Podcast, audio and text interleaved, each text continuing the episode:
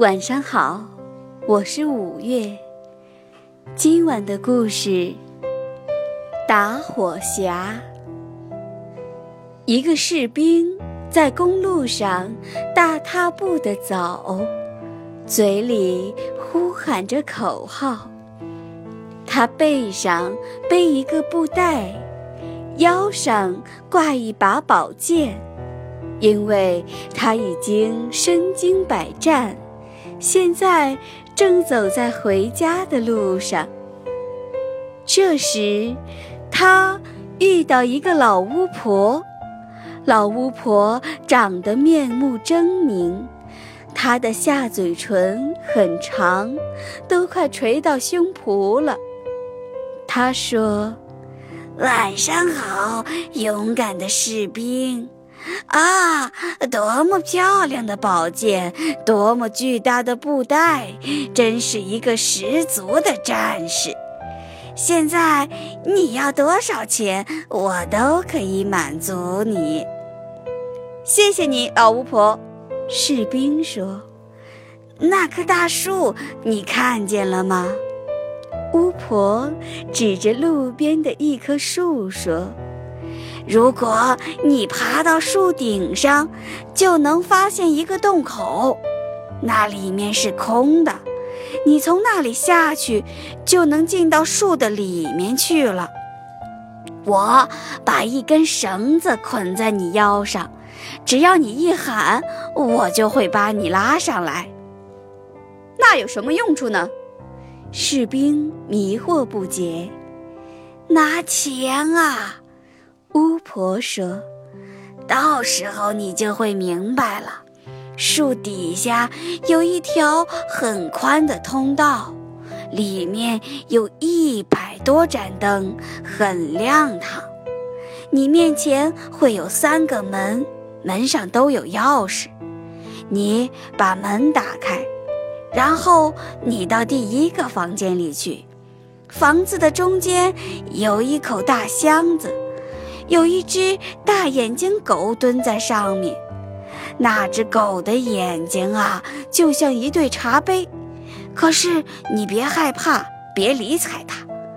等一下，我把我的蓝布格子裙给你，你把布裙放在地上，用它把那只狗包起来，然后你就可以打开箱子拿钱了。你可以随心所欲的拿，这些都是铜钱，银钱在第二个房间里，那里也有一条狗，眼睛就更大了，像水车轮。不过你也不要害怕，别管它，你还用我的裙子把它包起来，然后就可以拿钱，金币也有，就在第三个房间里。不过那里也有一条狗，这条狗的一对眼睛啊，就像圆塔，它才是名副其实的一只狗哟。可是你也别管它，只要有我的裙子，它就对你没办法了。你可以随心所欲地从那个箱子里取金子。听起来很好，士兵说。不过。我要如何来报答你呢，老巫婆？我想你不可能会什么也不需要吧？不要，巫婆说：“我什么也不要，我只要你帮助我带回来那个旧打火匣就行了。呃，那是我祖母以前忘在那儿的。就这样吧，请用你手中的绳子捆住我的腰。”士兵说：“好。”巫婆说：“把我的蓝布裙子带去。”士兵爬到树上，从那个洞口进到树里去了。老巫婆果然没有骗他，他现在看到了一条有几百盏灯的大通道。他开了第一扇门。真的有一条狗在那里，眼睛就像茶杯，对他直瞪眼。嘿，你这个朋友，士兵说：“然后他就拿了许多铜钱，他把口袋都装得满满的，然后锁好箱子，把狗放出来，接着进了第二个房间。天哪，这只狗的眼睛就像水车轮！别这样对我不友好，士兵说，这样会把你的眼睛弄瞎的。于是，他就用老巫婆的裙子把它包起来。当他打开箱子时，发现里面有数不清的银币。于是，他就把铜板都从口袋里面拿出来，重新装满了银币。最后，他走到第三个房间里。我的天啊，这只狗才真正叫人害怕呢！两只眼睛就像圆塔，它们转起来就像车轮在滚动。晚上好，士兵说。他脱下礼帽敬礼，这可是他以前闻所未闻、见所未见的。过了一阵儿，心里想是时候了。于是，他就用老巫婆的裙子把它包起来。当他打开箱子时，发现里面有数不清的金币。这些金币可以让他成为整个哥本哈根的主人。他可以把糕饼商人所有的货物都买下来。可以把全世界好玩的东西全部都据为己有。于是，他又把银币都从口袋里拿出来，重新装满了金币。现在呀，他的口袋里、帽子里、靴子里全都是金子，压得他都快走不动了。他可是大富翁了。然后锁好箱子，把狗放出来，向上面喊一声：“快拉我出去啊，老巫婆！”打火匣拿了没有？巫婆问。“哦，士兵说，我都记不清了。”于是他重新把打火匣拿出来，巫婆把他拉到路上。他的口袋、靴子、帽子里都是金子。这打火匣用来干什么呢？士兵问。这不关你的事儿，巫婆说。你要的是钱，把打火匣给我。胡说八道！士兵说。请你立刻回答我，你拿它干什么？否则我就会用剑砍掉你的脑袋。我不能泄露这个秘密，巫婆说。士兵立刻把他的头砍了下来，巫婆倒在地上死了。士兵把金子都包在巫婆的裙子里，捆成一包，背在后面，把那个打火匣收好，向城里走去。多么美丽的城市啊！他住进最豪华的旅馆，最舒服的房间，点了最可口的饭菜，因为他现在是大富翁了。茶房帮他擦鞋子，这双鞋子和他的身份地位可是有点不相称，但是新的还没买来。次日，他买到了最漂亮的靴子和衣服。如今，这位士兵改头换面，成了一个彬彬有礼的绅士了。大家把城里大大小小的事儿都说给他听，还说了国王和漂亮的公主的事情。如何才能见到他呢？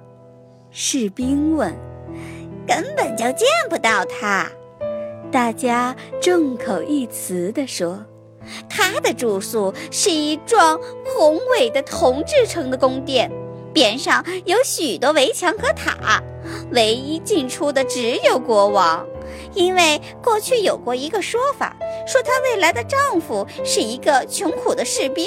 国王无法接受这个事实。他到底什么模样呢？士兵想。不过他根本无法解决他的这个疑问。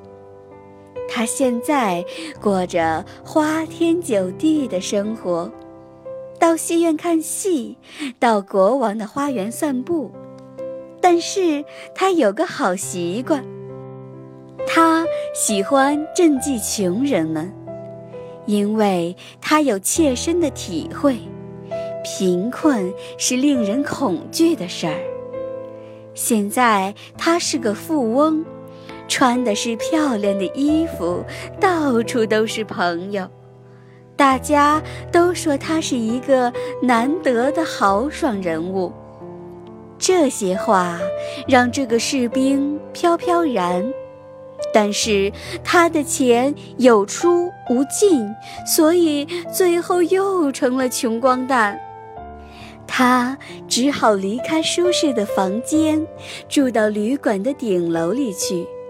皮鞋也只能自己擦自己补，他的朋友也和他断绝了来往，好像是因为楼层高的原因似的。有一个晚上，特别漆黑，他穷的已经没有蜡烛了。这时，他忽然记起，他还有一个打火匣嘞。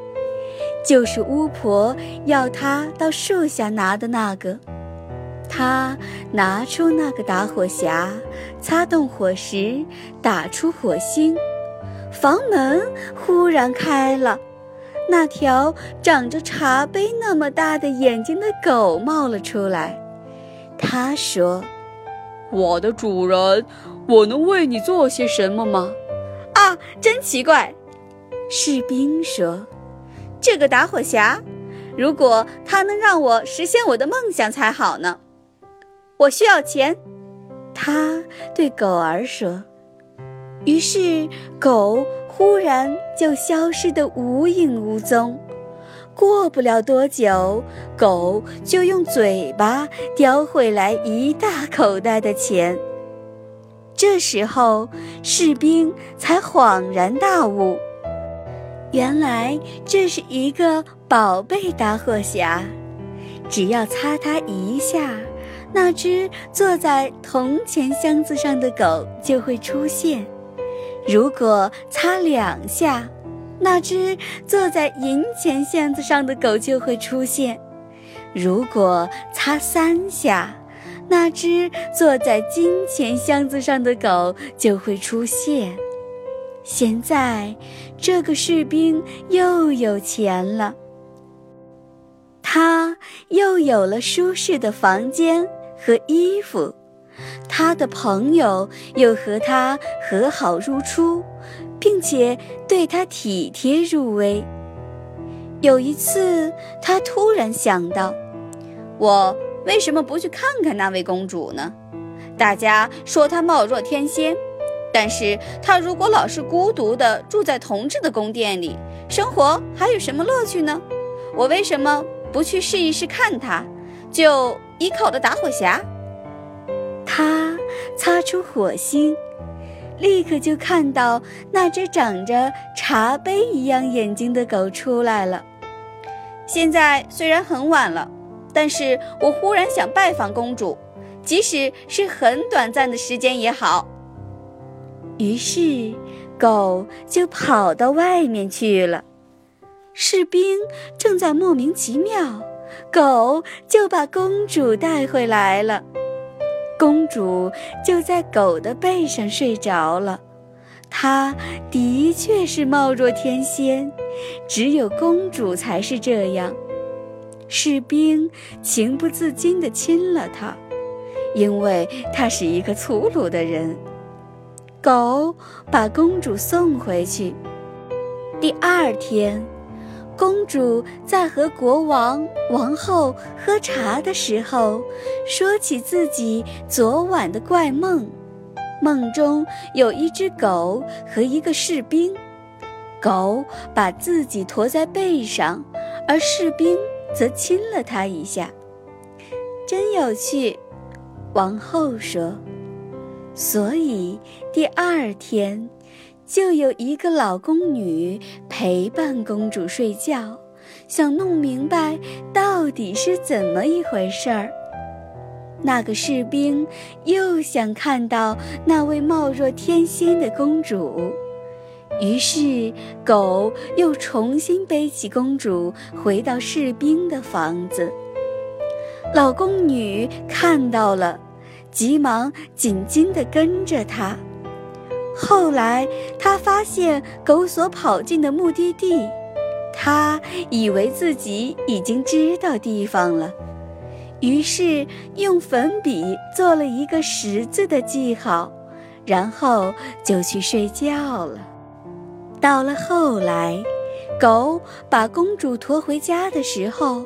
他发现士兵的房子上被画上了一个记号，于是他就想了一个办法，用粉笔把城市里面所有的房子都画上了十字，这样老宫女就找不到士兵的房子了。第二天。国王和王后带上所有的达官贵人，由宫女带路去找那所画了记号的房子。当国王看见一个画了十字的房子时，他以为自己找到了目的地，便很高兴。可是王后马上也找到了另一个画着十字的房子。也很高兴，而且所有的人都发现了一个画着十字的门，于是大家就放弃了寻找，因为所有的房子都被画上了十字，根本没有办法确定哪一个是他们要找的那所房子。不过，王后很有智慧，她可不仅仅是那种只会享受的人。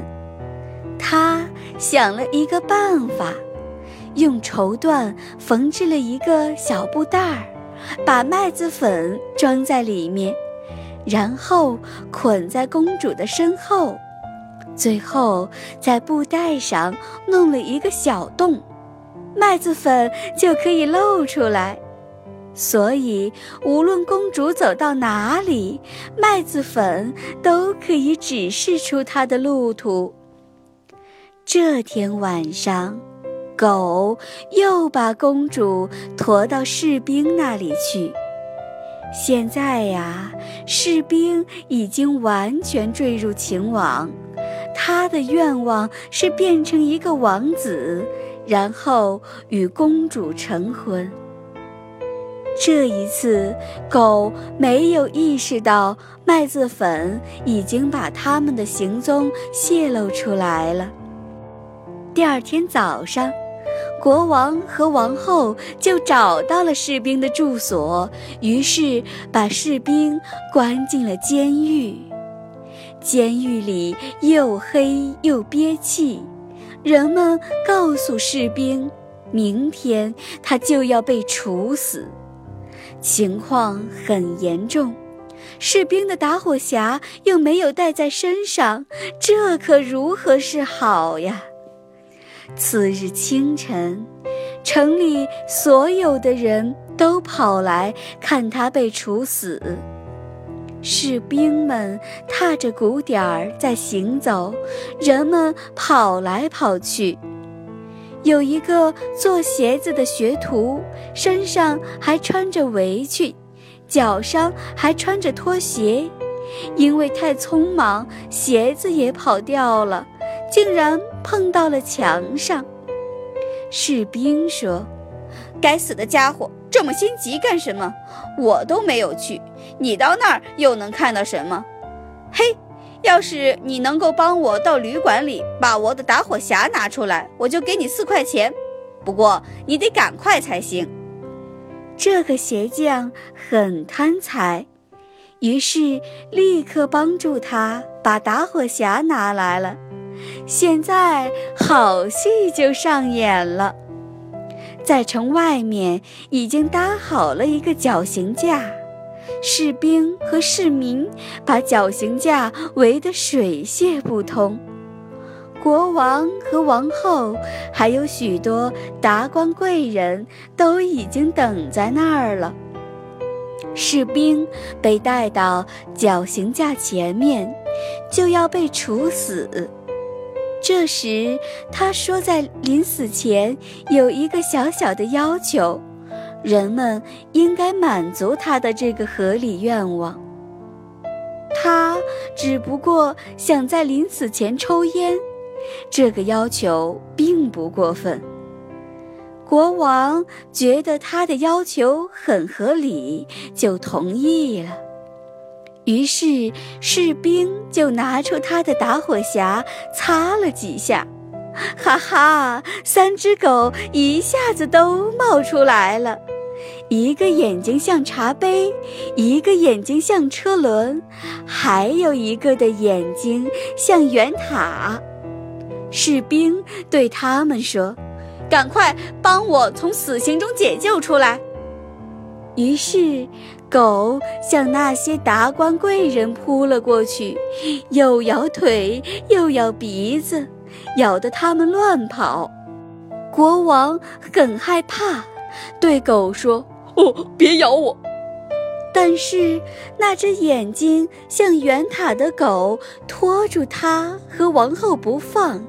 士兵和市民都很害怕，就说：“当兵的，你做我们的国王吧，公主也嫁给你。”于是，大伙儿把士兵送进国王的马车。这时，狗边跳边叫：“万岁！”儿童们吹着口哨，士兵们向他行礼。那个公主再也不用住在同治的宫殿里了，心里十分高兴。他们的婚礼持续了整整八天，那三只狗也成了座上宾，鼓着大大的眼睛，比什么时候都要神气。今天的故事讲完了。宝贝，晚安。